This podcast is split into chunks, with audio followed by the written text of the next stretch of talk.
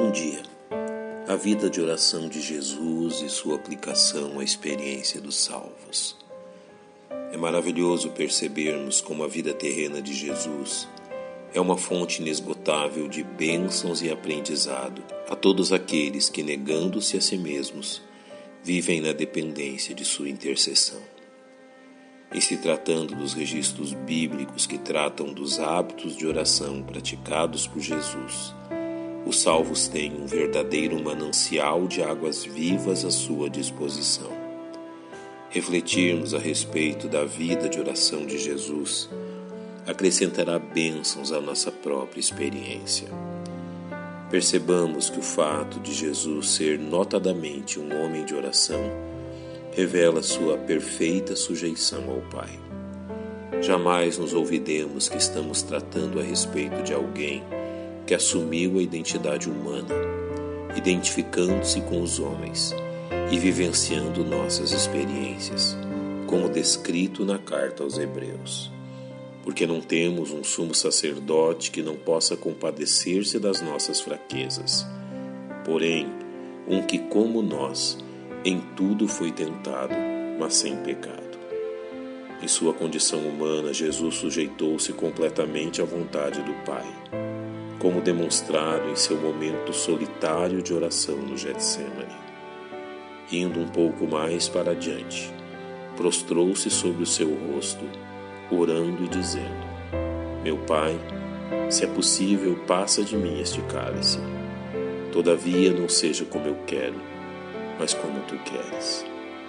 Infelizmente, muitos homens comportam-se em suas orações como se fossem o próprio Deus, determinando e apontando a direção das coisas segundo sua própria vontade. Jesus agia de modo inverso. Mesmo sendo Deus, submeteu-se à condição humana e demonstrou o que é necessário para uma vida de acordo com a vontade do Pai.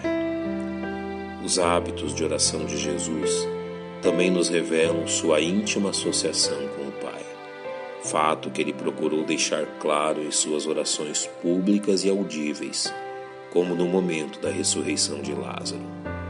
Tiraram, pois, a pedra de onde o defunto jazia, e Jesus, levantando os olhos para cima, disse: Pai, graças te dou por me haveres ouvido. Eu bem sei que sempre me ouves, mas eu disse isto por causa da multidão que está em redor, para que creiam que tu me enviaste. Em suas orações públicas, Jesus ensinava seu povo como deviam orar, assim como revelava a eles sua pessoa e obra.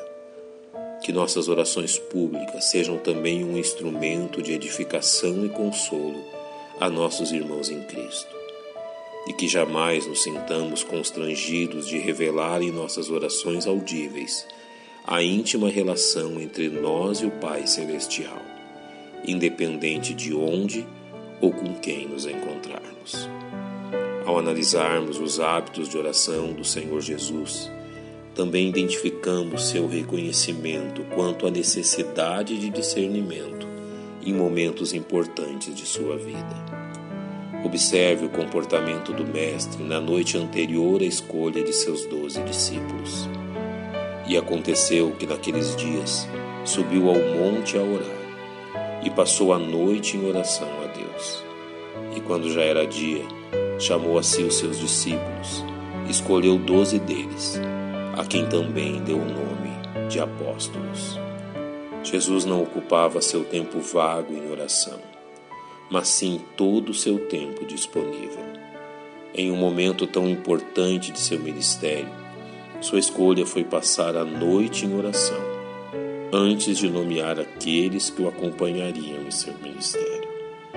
Quão necessário é que todos aqueles que se encontram revestidos da autoridade do Senhor se revistam da mesma necessidade.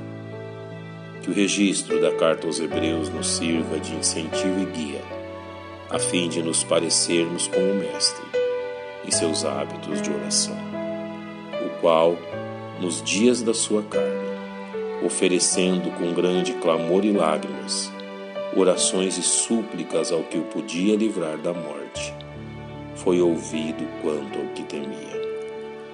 Pai, nós te louvamos pelo privilégio de falarmos com o Senhor. Te louvamos por Jesus Cristo e seu exemplo de oração. É no nome dele que oramos. Bom dia e que Deus lhe abençoe.